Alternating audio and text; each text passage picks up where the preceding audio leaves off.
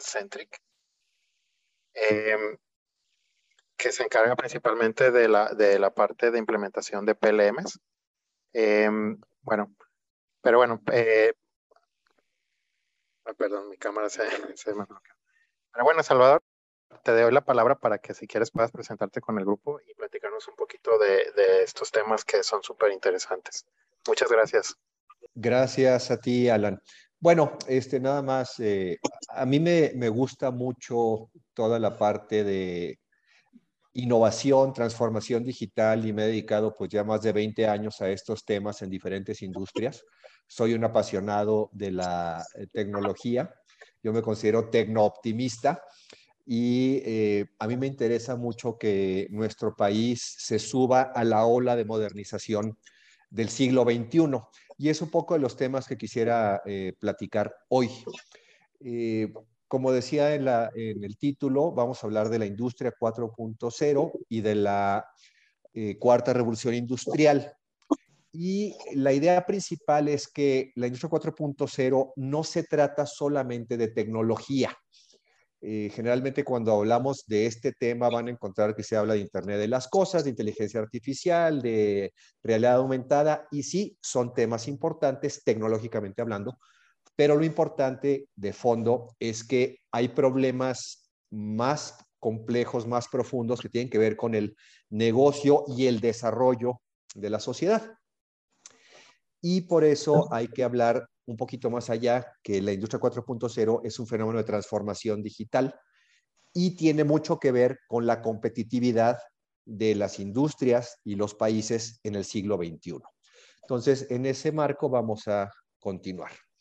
Y para empezar, voy a llevarlos quizá por una jornada eh, que, que, va desde lo muy general y lo voy a ir aterrizando hacia lo específico. Y por eso empiezo siempre hablando de lo que se conoce como una megatendencia. Una, una megatendencia es un patrón observable a nivel mundial que le afecta a todas las sociedades y está basado en datos verificables. ¿sí? Y esto tiene que ver con algo que va a suceder con certeza, no es que quizá vaya a suceder, con certeza va a suceder, con algunas variantes quizás, pero de que va a suceder, va a suceder. Y esto es algo que han analizado muchas empresas, muchos consultores, y generalmente va ligado a lo que los futurólogos llaman estudios de futuros.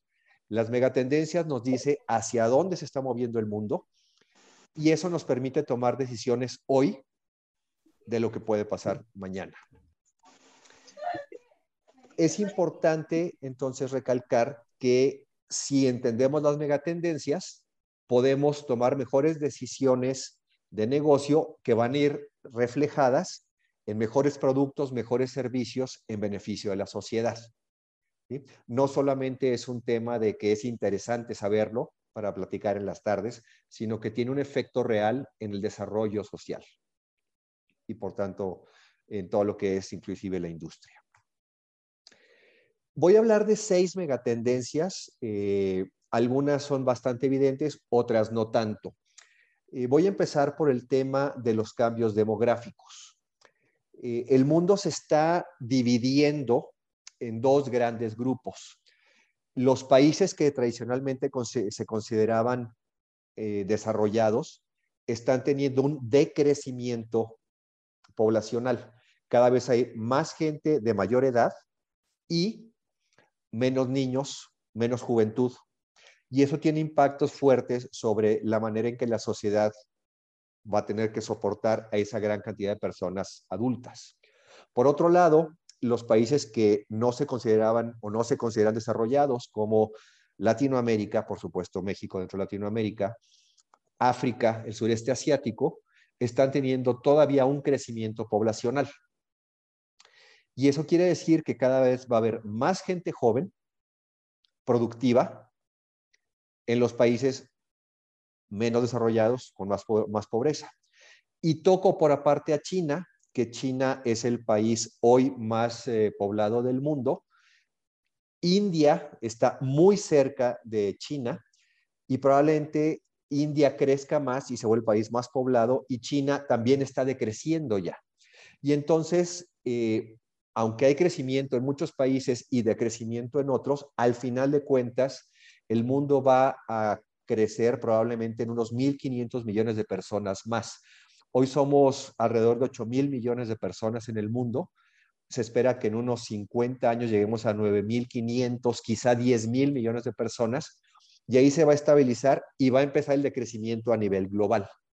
El problema es que el crecimiento sigue por los próximos 50 años, entonces eh, no se vale decir, bueno, eh, tenemos tiempo con las otras megatendencias que vamos a hablar porque el crecimiento es acelerado hoy, aunque va a decrecer. El segundo tema va relacionado, que es la urbanización acelerada. Hace 100 años, en 1920, probablemente el 95% de la población mundial vivía en el campo, se dedicaba a la agricultura, a cuestiones pecuarias también. Hoy probablemente ya estemos alrededor del 50% de los humanos en las ciudades. Y se espera que en unos 30 años el 75% de la población mundial ya estemos en las ciudades, por un lado. Por otro lado, la mayoría de las grandes ciudades ya no van a estar en los países desarrollados, sino otra vez van a estar en África y Asia. Entonces, la urbanización va ligada al cambio demográfico y eso implica que va a haber mucho más necesidades en las ciudades, mucho más servicios necesarios, mucho más seguridad y todos estos productos y servicios van a estar muy relacionados con las industrias.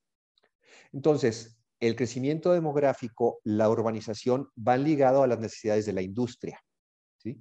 Todo esto nos da contexto hacia la industria, que es de lo que vamos a hablar hoy. Voy a, eh, obviar el, último de la izquierda, voy a pasar al cambio en el poder económico global. Dado que la población se está cargando a crecer más a los países no desarrollados, es probable que los países que hoy todavía se consideran no desarrollados lleguen a ser mucho más económicamente sustentables y que tengan mercados más sólidos que los países desarrollados eso va a cambiar el balance actual. Estamos muy acostumbrados a pensar en términos de, si estoy en México, por ejemplo, voy a exportar a Estados Unidos, voy a exportar a Europa. Pero es muy probable que se creen nuevos mercados y sea necesario empezar a pensar en exportar a otros mercados como África y Asia y además a aprender a defendernos porque esos países están pensando lo mismo que nosotros. Y es probable que, por ejemplo, Hoy manejamos mucha importación de productos chinos a relativamente bajo costo y luego aquí se reetiquetan o se les pone algún servicio agregado y se comercializan. Pero ¿qué va a pasar cuando China o Bangladesh o Malasia empiece a vender productos de buena calidad a bajo costo en nuestros mercados? ¿Cómo nos vamos a defender de eso? Entonces la industria tiene que empezar a prepararse para competir en un nuevo entorno ya no solo pensar en términos de exportar a los grandes mercados hoy, sino a exportar a nuevos mercados y a defendernos de esos nuevos mercados. ¿Qué pasa con la globalización? La globalización es un fenómeno que se dio principalmente en los últimos quizá 15 años del siglo XX, de 1985, 1990 hasta el 2000, y la globalización consistió en una cada vez mayor eh, facilidad de intercambiar ideas, tecnología, comunicación, inclusive población entre los países. Y todo apuntaba a que el mundo se iba a enfocar en una sola gran comunidad, y esto tuvo un efecto posterior a la, a la Guerra Fría, donde se rompió esa dualidad entre el comunismo y el capitalismo, pero lo que estamos observando a partir de 2008, en este siglo XXI, es que otra vez el mundo se está volviendo multipolar. Entonces, hoy en realidad hay un fenómeno contrario a la globalización, podríamos decir que es una desglobalización, ¿sí? Y eso es interesante porque eh, va a haber diferentes eh, tecnologías dependiendo de qué polo esté eh, jalando al grupo de países. Obviamente los grandes polos van a ser Estados Unidos, Europa, China, India y probablemente eh, Latinoamérica y África. Y entonces vamos a tener eh, que competir de maneras muy diferentes. Si se fijan, estamos viendo muchos grandes cambios que están sucediendo simultáneamente y que se afectan unos a otros. Regreso a la parte inferior del lado izquierdo y en el contexto de que hay más población en diferentes lugares, con diferentes mercados, con una desglobalización, si quieren llamarlo así, tenemos el gran fenómeno del cambio climático y eso va a requerir, por lo menos en corto plazo, eh, que nos preparemos para una escasez de recursos. Y es una escasez relativa porque aunque tenemos cada vez más tecnología, también cada vez hay más personas. Y por otro lado, si hay calentamiento global, va a haber afectación en ciertas partes del mundo donde haya menos, por ejemplo, capacidad de tierra arable y haya menos producción agrícola, mientras en otras partes donde antes era difícil cultivar, ahora se va a poder. Entonces, hay muchos cambios que están sucediendo simultáneamente y en el corto plazo va a haber más población y, una, y se van a apretar los recursos. Como comentamos, en el largo plazo, cuando la población empiece a disminuir, quizás los recursos puedan equipararse, pero hay un periodo intermedio que es de riesgo. En todo este contexto, el auge de la tecnología ofrece muchas alternativas. Y la mayoría de la tecnología, cuando finalmente va a llegar a los mercados, sale de una fábrica. Y por eso es que todo el sentido de hablar de industria se vuelve muy importante porque la industria nos va a ayudar a resolver gran parte de los problemas que estamos viendo aquí, ya sea porque hagamos mejores fertilizantes o mejores máquinas para tomar agua del ambiente o la capacidad de generar alimentos en contenedores eh, tipo tráiler. Toda esa tecnología finalmente a la hora de comercializarse va a salir de una fábrica. Entonces, las megatendencias es importante entenderlas para empezar a tomar decisiones de hacia dónde vamos a invertir en la industria. Ahora, ¿cuál es el reto? Que la industria no está preparada hoy para todos estos cambios de manera tan acelerada. Vamos a hacer un poco más de doble clic en esto. Vamos a hacer un poco de historia. Casi todos allá en la secundaria escuchamos hablar de la revolución industrial y es un fenómeno que se ha estudiado mucho y todavía se habla de la revolución industrial. Pero este es un fenómeno que tiene más de 150 años. Y empezó con la idea de la mecanización, la famosa máquina de vapor, la locomotora, y eso permitió que el mundo se hiciera chiquito porque ya no estábamos dependiendo del caballo y las velas, sino de las máquinas de vapor.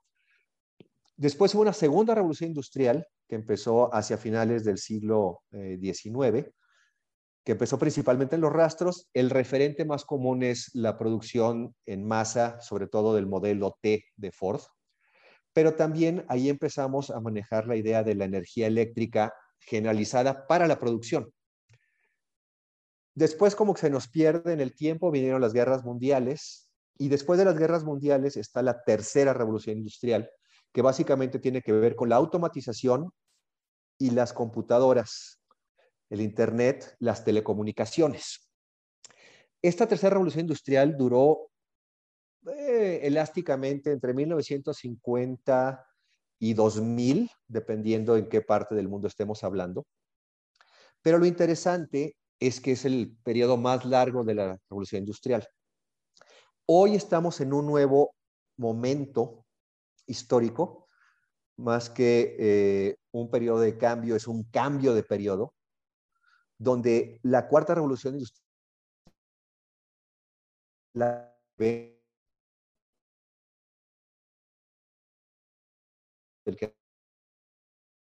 nos ha llevado a este nuevo momento que es la cuarta revolución industrial. Y hay tres temas importantes aterrizándolo en industria, aunque pueda afectar otras, otras partes de la sociedad, que es lo que se llaman sistemas ciberfísicos. Ahorita voy a hablar de lo que es el sistema ciberfísico, la inteligencia artificial y el Internet de las cosas. ¿Qué es la cuarta revolución industrial? De una manera muy simplificada, es la convergencia entre el mundo digital por eso es físico, digital o ciberfísico, pero también con lo biológico. Si ustedes tienen alguna pulserita de estas para tomar los datos de ritmo cardíaco y temperatura y movimiento, etcétera, básicamente están poniendo sensores conectados a un ente biológico. Y eso lo podrían extender a ponerlo en ganado o en ponerlo en otro tipo de animales. Pero finalmente, la convergencia entre lo físico, lo digital, lo biológico, algunos agregan lo ecológico, esa convergencia es lo que nos favorece el fenómeno de la cuarta revolución industrial. Ahora, eh, quiero abordar rápidamente una confusión. Mucha gente piensa o intercambia el concepto de revolución industrial, la cuarta revolución industrial, con industria 4.0. Inclusive si ustedes van a Wikipedia, van a encontrar que hablan como si fuera lo mismo y no son lo mismo. ¿Y por qué no son lo mismo? Bueno, la cuarta revolución industrial es un término acuñado en 2016 por el fundador del Foro Económico Mundial, el doctor Klaus Schwab. Y él habla de que es un fenómeno global, histórico y económico que afecta a todos los países y sociedades. Y es la unión de la humanidad, como les decía, lo biológico, con la tecnología digital o físico-digital. Esto es importante porque el concepto de ligar lo físico y lo digital no es nuevo, viene desde 1950, pero lo que sí es nuevo es la capacidad tecnológica de hacerlo. Hace 20 años, hace 25 años no lo podíamos hacer, hoy sí lo podemos hacer. Y eso nos permite cambiar. Por otro lado, la industria 4.0 es un término acuñado previamente en 2011 por el gobierno alemán durante la feria de Hannover en, en Stuttgart. Y allí lo importante es que es un fenómeno que tiene que ver con la transformación de la industria propiamente de la producción. Entonces, la cuarta revolución industrial es un fenómeno socioeconómico y la industria 4.0 es la transformación digital de la manufactura, si lo quieren llamar así. Entonces, esa confusión es importante mantenerla separada porque Finalmente, cuando aterricemos en industria, vamos a hablar de industria 4.0, más que de cuarta revolución industrial, aunque lo que está empujando, como las demás revoluciones industriales, es el fenómeno socioeconómico. Ahora, cambiemos un poco, giremos el prisma y pensemos en dos conceptos adicionales que nos agregan que esto se ponga más interesante. Vamos a pensar en términos de lo que es la exponencialidad que es una aceleración o una alteración drástica de cómo entendemos el mundo actual, y eso nos hace cambiar el paradigma. Es decir, un paradigma es un filtro de la realidad, y como mencionamos, vamos a dejar de pensar solamente en sistemas físicos por un lado, digitales por el otro, y vamos a encontrar una convergencia de lo físico y lo digital a una velocidad muy grande. Además, cuando hablamos de exponencial, y hablamos de digital, vamos a encontrar que la cantidad de datos que se generan en el mundo y se van a seguir generando en el mundo va a ser mucho más grande en volumen, mucho más grande en variedad y se van a generar mucho más datos mucho más rápido. Y entonces, ¿qué es lo que pasa? Si el mundo se llena de datos, se llena de cambios, como vimos de, la, de las megatendencias, las personas se, les, nos hace complicado entender lo que está pasando en el mundo. Y entonces hay que buscar mecanismos para ir aterrizando todos estos conceptos. Vamos a pensar un poco más en la parte de exponencialidad. Eh, si yo les hago dos propuestas, en, la primera propuesta te doy un dólar este, cada día por 30 días, al final de 30 días va a ser 30 dólares. Pero yo te digo, oye, hoy te doy un centavo, mañana te doy dos centavos, mañana te doy cuatro centavos, etcétera. Muchas personas apostarían por lo lineal, 30 dólares, pero en realidad si ustedes ven la tablita que está del lado inferior derecho, van a encontrar que al final de los 30 días, siguiendo lo exponencial, te vas a 10 millones de dólares.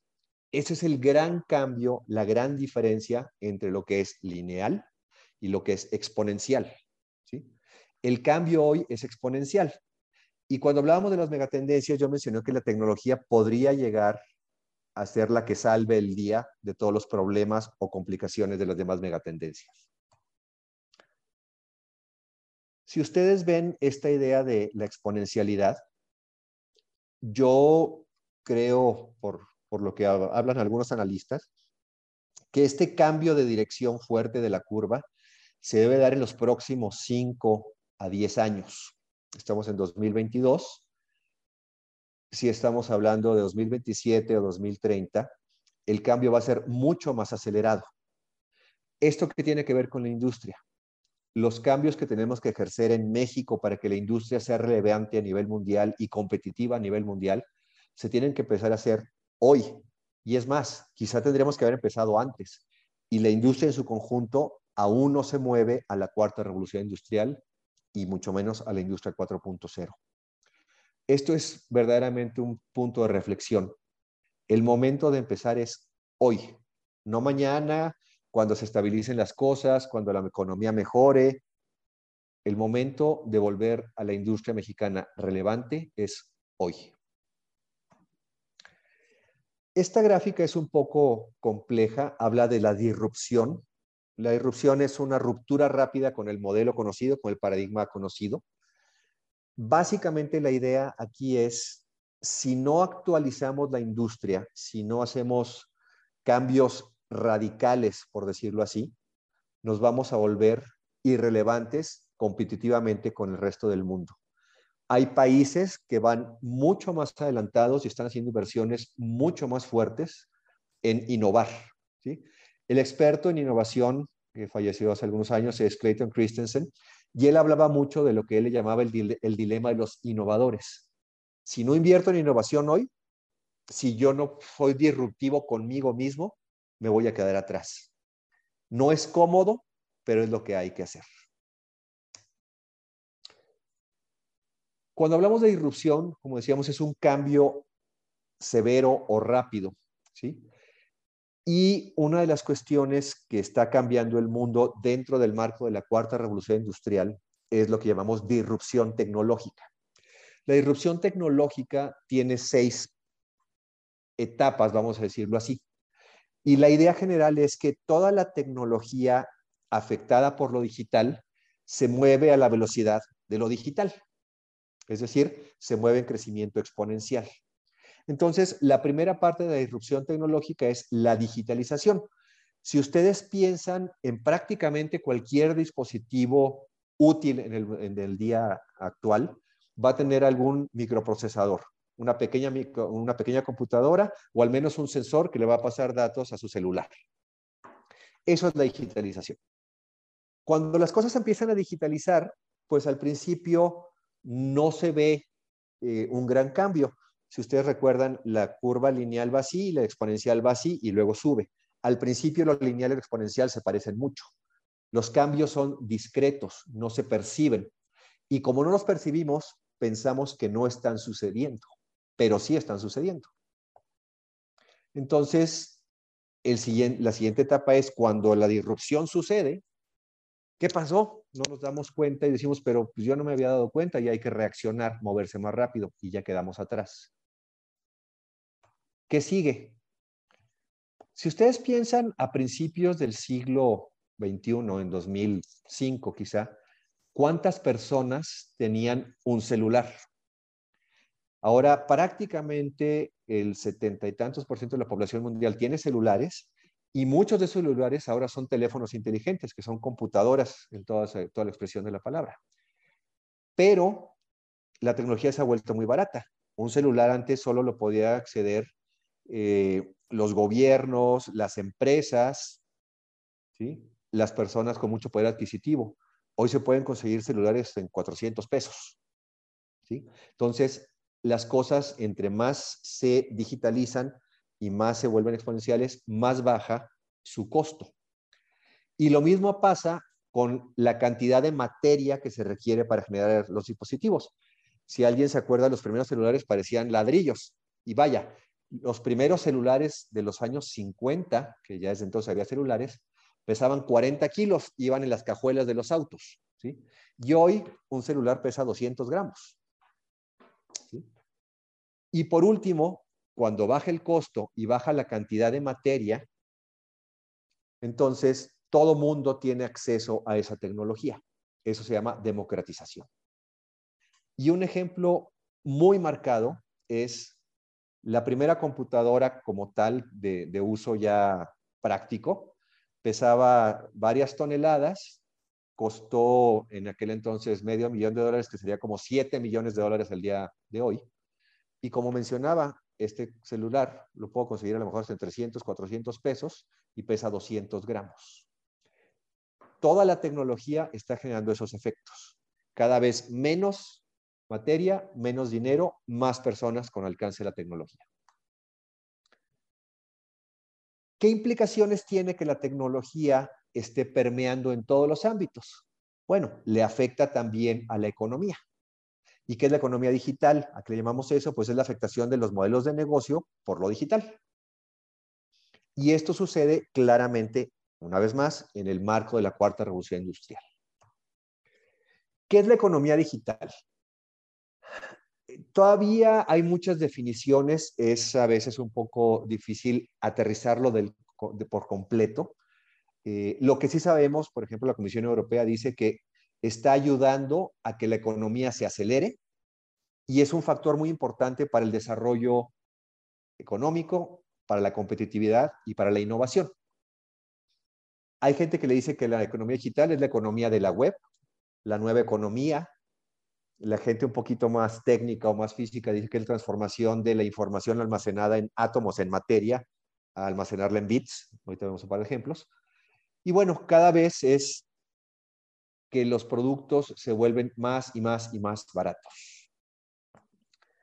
Si hablamos de los átomos a lo digital, ah, hace 100 años todo mundo hacía todo en papel, básicamente. Hoy lo hacemos todo a nivel digital en computadora.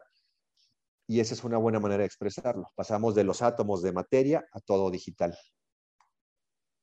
Cuando hablamos de un costo marginal tendiente a cero, ustedes piensen, por ejemplo, en Amazon o en Alibaba, que es el equivalente en China, ¿cuánto les cuesta a ellos tener puras fotografías de los productos con respecto a tener los productos físicos en tiendas? El costo final de comercializar cada unidad cada vez se vuelve más pequeña. Eso es lo que se llama el costo marginal. Entre más volumen, más barato me cuesta. Si yo lo hago digital, ese costo por cada unidad vendida se reduce aún mucho más. Y una vez más, es una cuestión de cambiar de lo físico a lo digital.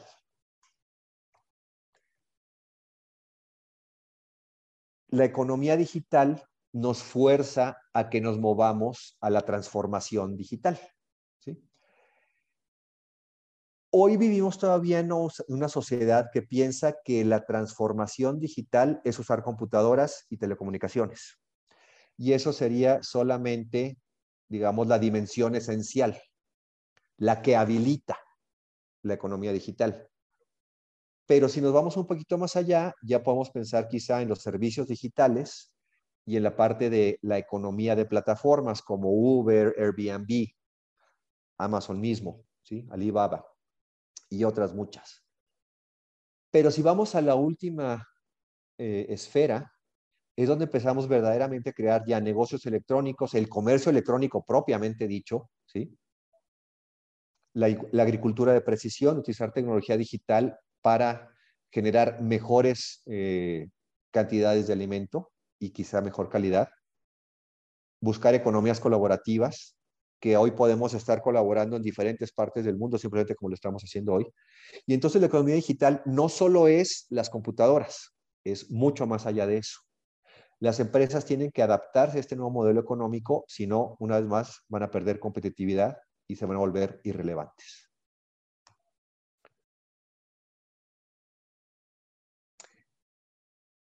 ¿Qué es lo que está pasando?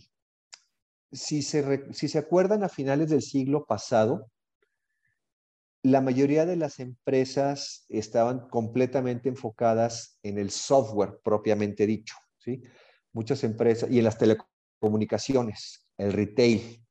Muchas de esas empresas ya no existen.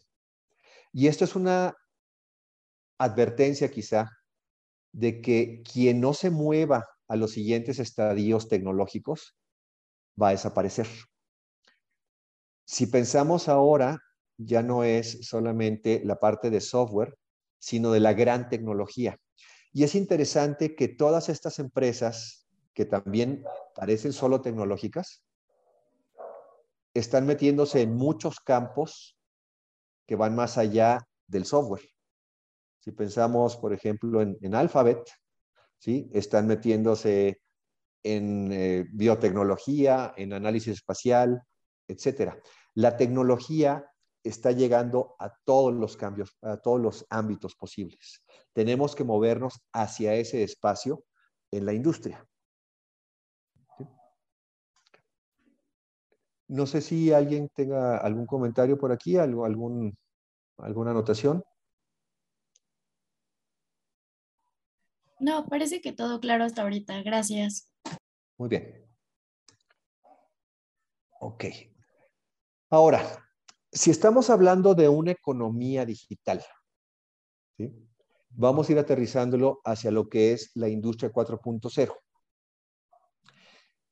Con todos estos cambios de megatendencias, disrupción digital, cuarta revolución industrial, ¿sí?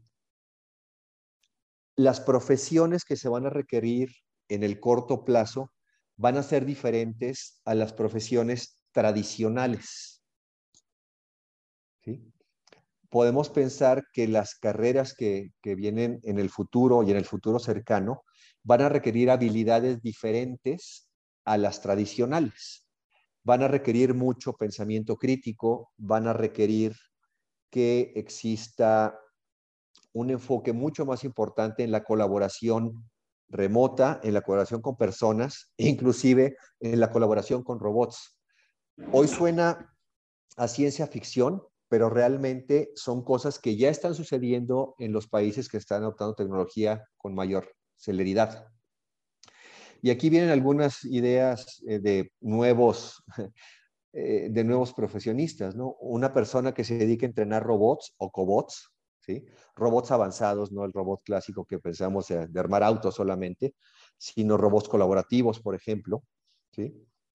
Alguien que sepa interpretar datos más allá de solamente hacer gráficas y tendencias, sino que tenga la capacidad de apoyarse con inteligencia artificial y algoritmos para tomar decisiones relevantes en la industria, una persona que se dedique a acelerar los procesos de crecimiento, que le dicen growth hacker, ¿sí? O una persona que se dedique a hacer un diseño de experiencias digitales. Y todo esto va a estar en el entorno de la industria, porque la industria, su paradigma básico del siglo XX era hacer lo mismo al menor costo posible de manera estable la industria 4.0 plantea un paradigma diferente. Es hacer cosas cada vez mejor, pero diferentes y enfocadas a ciertos sectores específicos de la población, lo cual hace que la industria tenga que moverse a una velocidad y pueda mucho más grande y pueda cambiar de dirección también de manera mucho más rápida.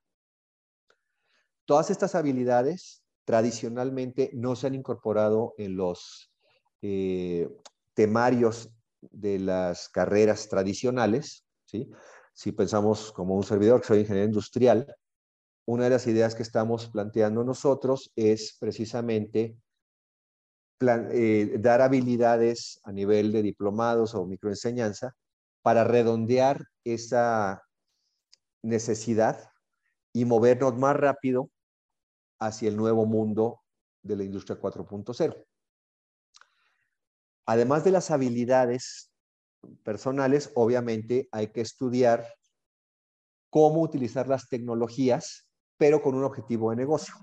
Tradicionalmente, cuando hablamos de industria 4.0, como mencioné muy al principio, pensamos en las tecnologías, pero la tecnología, aunque a mí me gusta la tecnología, la tecnología sin un contexto de negocio se vuelve un juguete muy caro. Aquí traigo inteligencia artificial, ¿dónde la pongo?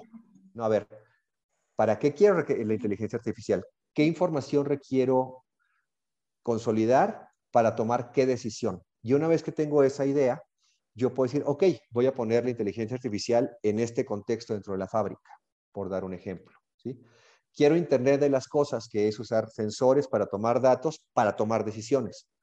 Pero la pregunta antes que poner la tecnología de Internet de las cosas es, ¿qué decisión necesito mejorar qué datos requiero para tomar esa decisión y entonces qué sensores pongo en la fábrica para obtener esos datos. En lugar de empujar con la tecnología hacia el negocio, el planteamiento es desde el negocio jalar las necesidades tecnológicas. Y esa es una desconexión. La mayor parte de los programas se enfocan en la tecnología y no en cómo integrar el negocio con la tecnología. Para hacer esto también se requiere una, una nueva habilidad que tampoco se enseña tradicionalmente en los, en los programas formales, que es la innovación. Y la innovación no se trata solamente de eh, tener ideas, eso es ideación. La innovación es tomar ideas, escoger las mejores y convertirlas en acciones.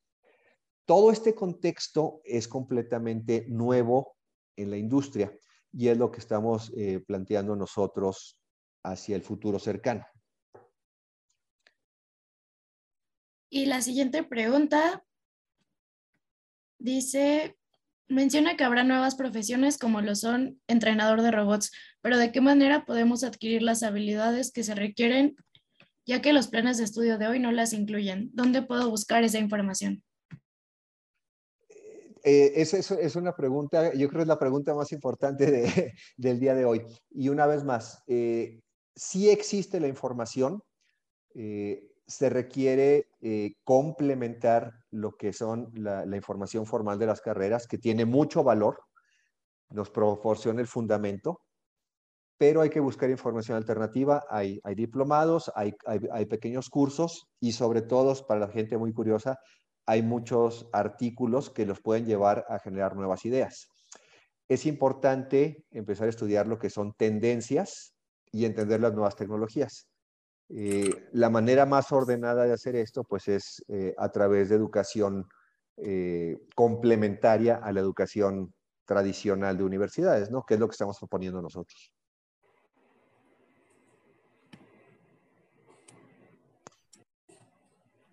Ok, y una última, ¿cuál y cómo sería la estrategia a seguir para que el consumidor acostumbrado y que guste de observar y tocar el producto lo consuma? ¿Cómo mejorar el servicio al cliente y o devoluciones?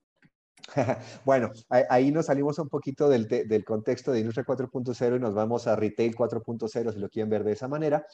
Eh, existe una combinación, eh, hace algunos años se pensaba que las tiendas físicas iban a desaparecer, ¿sí? Y que todo iba a ser digital.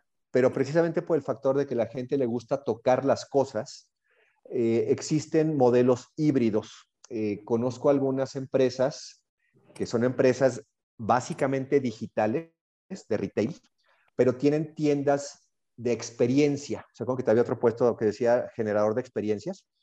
Y entonces, eh, a través de realidad aumentada y algunas veces de materiales físicos, le permiten a las personas sí experimentar el uso del producto o la textura del producto, pensemos en ropa, ¿sí?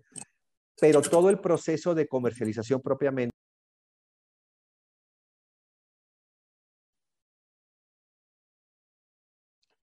Entonces, es, una, es una relación eh, eh, intermedia. Con respecto al servicio al cliente, eh, es una conversación un poco más larga, pero básicamente lo que está cambiando es la capacidad de darle a cada cliente una experiencia personalizada y eso solo es posible gracias a la tecnología digital, principalmente al comercio electrónico y a la inteligencia artificial que va a aprender de las necesidades o preferencias de cada consumidor y le va a permitir enfocar la experiencia de acuerdo a sus preferencias. Entonces, eh, esto implica que si yo mejoro la experiencia y además mejoro el producto, las devoluciones potencialmente van a bajar.